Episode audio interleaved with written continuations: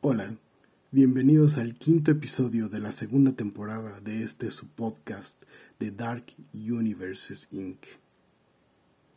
Nuevamente su anfitrión Gashel les da la bienvenida, esperando que donde sea que estén se encuentren de la mejor manera posible. Sé que hemos pasado ya mucho tiempo en un sitio extraño, en un mundo que no creímos eh, podríamos vivir. Pero hey, somos todos sobrevivientes. Así que permítanme por favor acompañarlos por un ratito. Olvidémonos de todo y adentrémonos en una realidad distinta, en uno de los tantos universos que hay dentro de este portal. Así que sin más, les dejo el quinto episodio titulado En el nombre del saber. La respiración era agitada.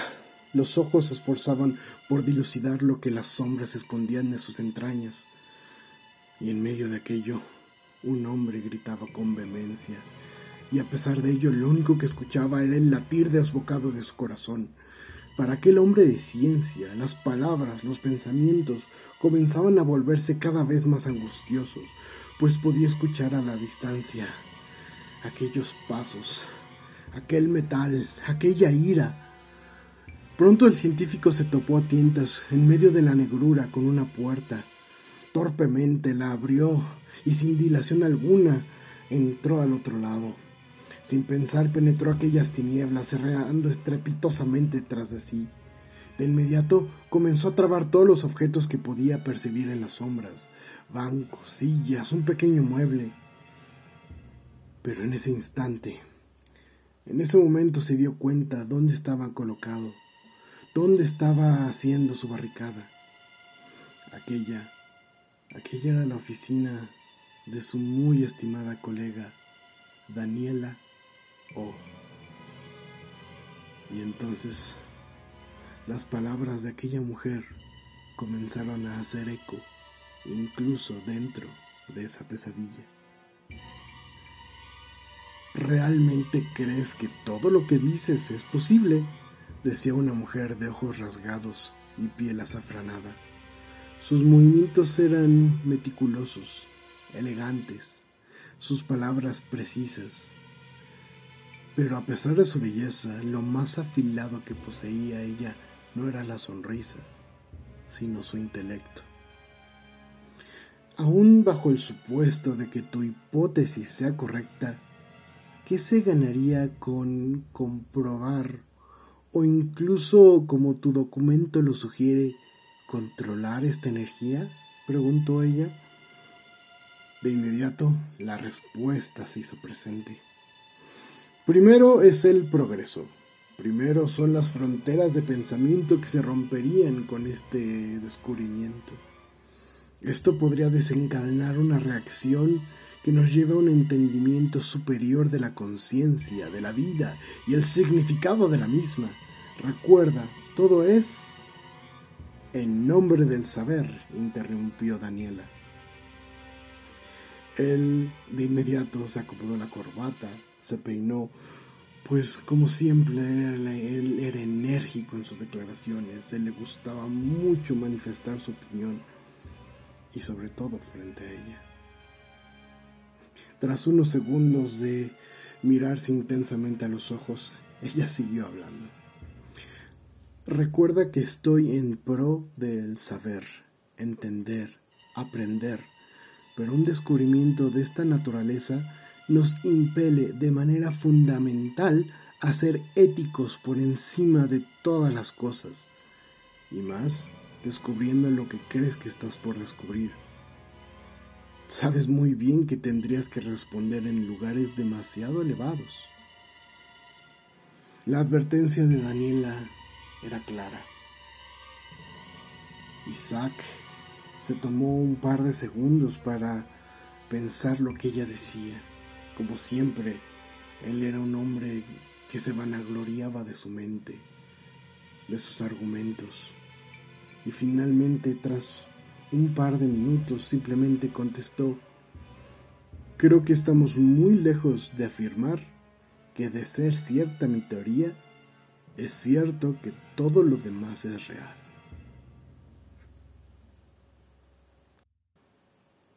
Sin embargo, aquellos dulces momentos fueron interrumpidos por el presente, por aquello que le seguía la pista, algo que al andar sonaba como metal y maldición, como tortura y perdición. La barricada que había construido en su desesperación comenzó a sacudirse. Algo estaba muy dispuesto a derribarla, pues los golpes eran como estruendos infernales, se sentían como los contundentes clavos de lo que podría ser su última morada. Pero el científico, el hombre, aún no estaba vencido. Él tenía, por escasa que fuere, una esperanza. Así que siguió moviéndose a través de esa negrura implacable por los angustiosos pasillos que componían aquel complejo al que él simplemente llamaba su laboratorio. Esa era su ventaja. Una vez más el conocimiento lo llevaría al éxito. Solamente tenía que llegar al segundo piso, a la ala nueva, y tal vez, solo tal vez todo estaría bien. Sin embargo, algo estaba fallando en su plan. Algo estaba terriblemente fuera de lugar, pues el sonido, los pasos metálicos habían cesado. No sentía el estruendo tras de él. No sentía a su perseguidor fatal a sus espaldas. ¿Podría ser alguna fatalidad del destino que había intervenido? ¿Podría ser aquel hombre ponderó la posibilidad de regresar sobre sus pasos. En su vientre comenzó a albergarse esa sensación cálida de que tal vez, solo tal vez, la pesadilla había acabado. Dio entonces un par de pasos torpemente hacia adelante. Estaba a punto de sonreír cuando frente a él, aún entre las sombras, divisó las anchas espaldas de alguien o mejor dicho, que en otrora fuere alguien, mientras que ahora, ahora solo era un fatídico algo. El científico sintió su existencia en cámara lenta mientras la criatura se volteaba gritando estridentemente hacia él. Aquellos bramidos ya no eran humanos, el ruido era el de una bestia.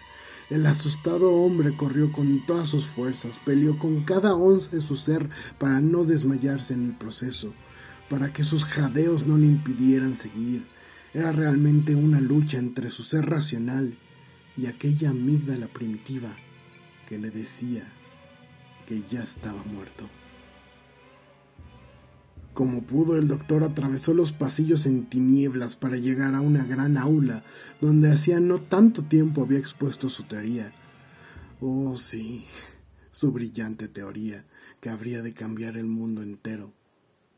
O al menos creía en ese momento. Recordó cómo en esa aula repleta de estudiantes y por supuesto con Daniela presente, estaba exponiendo todos los componentes de, su teoría, desde cómo la había concebido hasta sus últimos hallazgos. Algunos de los estudiantes estaban completamente reacios, se negaban, muchos lo llamaron blasfemo, otros se rieron y sus pares académicos no estaban en mejor posición. Muchos ostentaban la misma, la misma categoría, muchos hacían mofa del buen nombre del doctor Isaac Astur pero en aquella ocasión les cayó la boca a todos, pues el científico no venía a hablar de teorías. No, no, no. Él ya tenía evidencias listas para la revisión de sus pares. Mostró una máquina de su propia invención, mostró los números que soportaban la tecnología, pero sobre todo demostró que su teoría era cierta. Él tenía razón. Solo era cuestión de tiempo que el mundo se la diera. Fue un momento increíble. Aquellos vetustos seres tuvieron que tragarse sus palabras entre refunfuños. Los jóvenes quedaron boquiabiertos, pero sobre todo Daniela. Ella lo miraba con una sonrisa pícara. Ella sabía que él podía cambiar el mundo y estaba en vías de hacerlo. En ese momento Isaac se permitió derrumbarse por un momento, pues no sabía si ella, ella estaba bien. No sabía si, si esa criatura había sido capaz de hacerle daño. Al fin y al cabo, ella estaba ahí cuando todo había iniciado. No obstante, no era el momento de pensar en fatalidades, era momento de seguir el plan trazado. Debía llegar a su destino y tal vez, tal vez, terminar su cometido.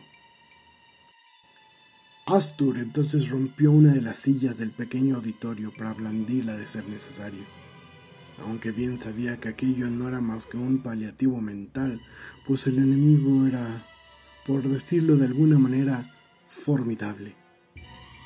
Sin embargo, y se permitió una pequeña sonrisa en tal reflexión, el efecto placebo puede ser muy poderoso. Para cuando Isaac estaba abandonando aquella aula, los pasos de la criatura se sentían cerca. No había momento que perder. El doctor pronto alcanzó las escaleras que conectaban al segundo piso. Podía aún escuchar a la bestia claramente siguiéndole el rastro. Podía sentir la vibración en el suelo, el eco de sus rugidos. Demonios, a veces parecía sentir el gélido aliento de su enemigo en el cuello. Estaba cada vez más cerca, pero debido a que el laboratorio había entrado en emergencia, Muchas esclusas de seguridad se habían activado e Isaac tenía que abrirlas una por una para llegar a su destino. No había tiempo, pero él, él debía ser el tiempo. De una u otra manera, Isaac iba abriendo una a una las puertas de metal que le impedían su camino. Pero, como buen catastrófico, se estaba tomando el tiempo de volverlas a cerrar, pues confiaba que aquello que aquello detuviese a su enemigo. Eran al menos diez puertas robustas, fuertes, de goznes majestuosos. Un hombre fuerte tendría complicaciones abriendo solamente usando sus fuerzas. Era la fe o el conocimiento lo que le movía. El científico ya no sabía. Finalmente llegó Isaac a un pequeño cuarto de seguridad, justo antes del segundo piso. En este había varios monitores aún funcionales. Entonces trató de ubicar a su perseguidor y tras unos instantes breves lo encontró. No estaba lejos. Y ahí, cubierto por el velo de la noche, imbuido en odio y oscuridad, lo atisbó. Aquello que en otrora había sido humano, ahora no era más que un ser de carne viva Sangraba por doquier un espeso líquido negruzco. Los huesos parecían haber crecido más allá de su capacidad y ahora se exponían en varias partes del cuerpo. Pero sobre todo, lo que al menos a él le perturbaba más es que la criatura podía crispar los dientes y estos por alguna razón sonaban igual que dos cuchillas afilándose mutuamente. Isaac sabía que debía correr, sabía que era momento de jugar su última carta, pero los recuerdos, los recuerdos seguían atenazándolo. Es sorprendente, todos los seres humanos y hasta los animales tienen, y en cuestión energética, al menos todos somos iguales en ese sentido, decía Isaac a Daniela mientras caminaban por los pasillos del complejo. Pero este sujeto, este sujeto tiene pues lo que parecería ser el doble de energía. Es el único que me he encontrado con una anomalía así. Por ello debo estudiarlo. Debo averiguar qué lo hace así. Y de ser así tal vez... Tal vez nada, dijo Daniela. Tienes un gran descubrimiento entre manos, pero no creo que funcione de la manera que esperas. Sin embargo, y esto lo dijo mientras se apoyaba en él, pues parecía que le costaba le costaba un poco de esfuerzo caminar. Pero aún así ella lo tomó gentilmente del rostro y le dijo, sin embargo, Me has dado esperanza, no de la manera que tú creías, pero sí de la manera que yo necesitaba. Entonces ambos siguieron su camino, lentamente, paso a paso. Isaac entonces se dispuso a hacer lo mismo en el presente, pues vio que la bestia estaba al principio de las puertas de metal que había cerrado tras de sí. Él, burlonamente, dijo, eso te tomará un rato. Pero como si aquello lo hubiera escuchado el monstruo, se abalanzó sobre la primer puerta y ésta no resistió demasiado. Era tiempo. Tenía que correr. El científico logró abrirse paso en el segundo piso. El laboratorio estaba cerca. Solo necesitaba un poco más de tiempo, solo unos pasos más.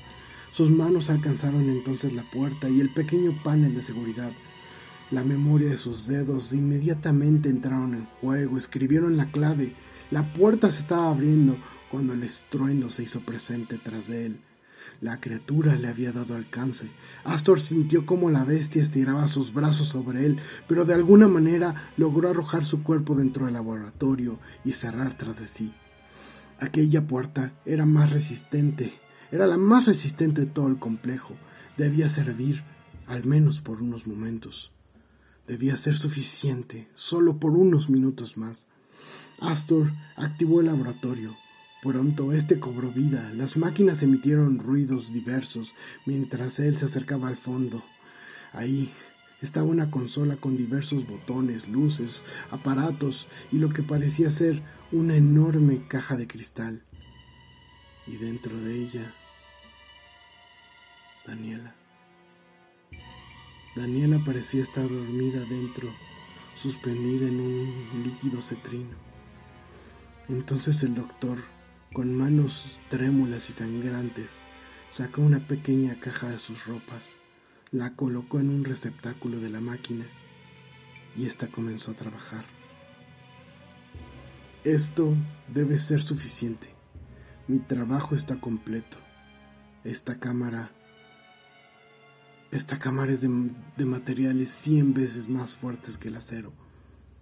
Estarás bien, Dani. A la par de sus palabras, la bestia interrumpió y con ese rugido terrible bramó de tal manera que le temblaron hasta los huesos, le tembló hasta, pues, ese pequeño fragmento llamado alma. Isaac recuperó aquel pedazo de madera y lo, lo blandió frente a él casi como si de un antiguo samurái se tratase. sé que no debía hacer lo que hice, pero tú eras parte esencial de mi estudio, dijo, mientras la bestia decidida se acercaba a él. Este hombre tiene el doble de energía, declaraba Isaac en otros tiempos, mientras un sujeto de estudio yacía dentro de una cámara de Hessel de esas de espejo doble, como la de los policías, o en este caso los científicos locos. Según el archivo, su esposa murió recientemente y lo hizo en sus brazos, después de un accidente. Creo, doctor, que esa podría ser la razón. De, de alguna manera este evento, decía un asistente cuando fue interrumpido por Isaac. Sí, Después de todo lo que hemos aprendido, debes tener razón. Su esposa de alguna manera le legó su alma. Y eso es justo lo que necesito para salvar a Daniela. Doctor, interrumpió el asistente. Yo era uno de los que más negaban su descubrimiento. Que un doctor hablase del alma de medirla, cuantificarla, pesarla, me parecía una locura absoluta. Las implicaciones no las hemos podido ni siquiera comenzar a contemplar, pero ¿sería ético hacer lo que usted sugiere? Isaac lo miró entonces con ojos torvos y vacíos y simplemente, y simplemente contestó, esta vez no me importa. Yo creí, yo creía que un cuerpo humano simplemente moriría sin un alma. Y una vida bien valía por la de Daniela. Y bien vale la mía, afirmó Isaac, de vuelta al presente, de vuelta a ese instante vital donde el destino se paraba frente a él con ojos crispantes. Todo en nombre del saber, de saber si podría salvarla. Lo demás ya no me importa. Haz tu mejor intento, bestia. Me retiro como el hombre que descubrió el alma humana. Pero mejor aún, como el hombre que rompió en los umbrales de la muerte, la miró a la cara y le robó un alma. La bestia rugió con vehemencia, se arrojó sobre el doctor, quien intentó blandir aquella inútil arma. Su sangre pronto cubrió el piso, los muros, incluso la cámara donde Daniel estaba. Para cuando llegó la mañana, el doctor había muerto. La criatura, al satisfacer su hambre de venganza, había muerto definitivamente. Pero probablemente lo más maravilloso es que Daniela O estaba bien. Es cierto que había estado en el umbral de la muerte, pero gracias a Isaac había regresado. Los hombres de ley no sabían bien qué decir o hacer al respecto. Daniela no era culpable de nada. Isaac Astor había dejado registros claros de que todo lo había hecho él. Lo único extraño fue que Daniela se hizo con los restos mortales de Isaac tan rápido como pudo y se llevó con ella todos los registros de la investigación. Cuando la cuestionaron simplemente replicó, todo es en nombre del saber.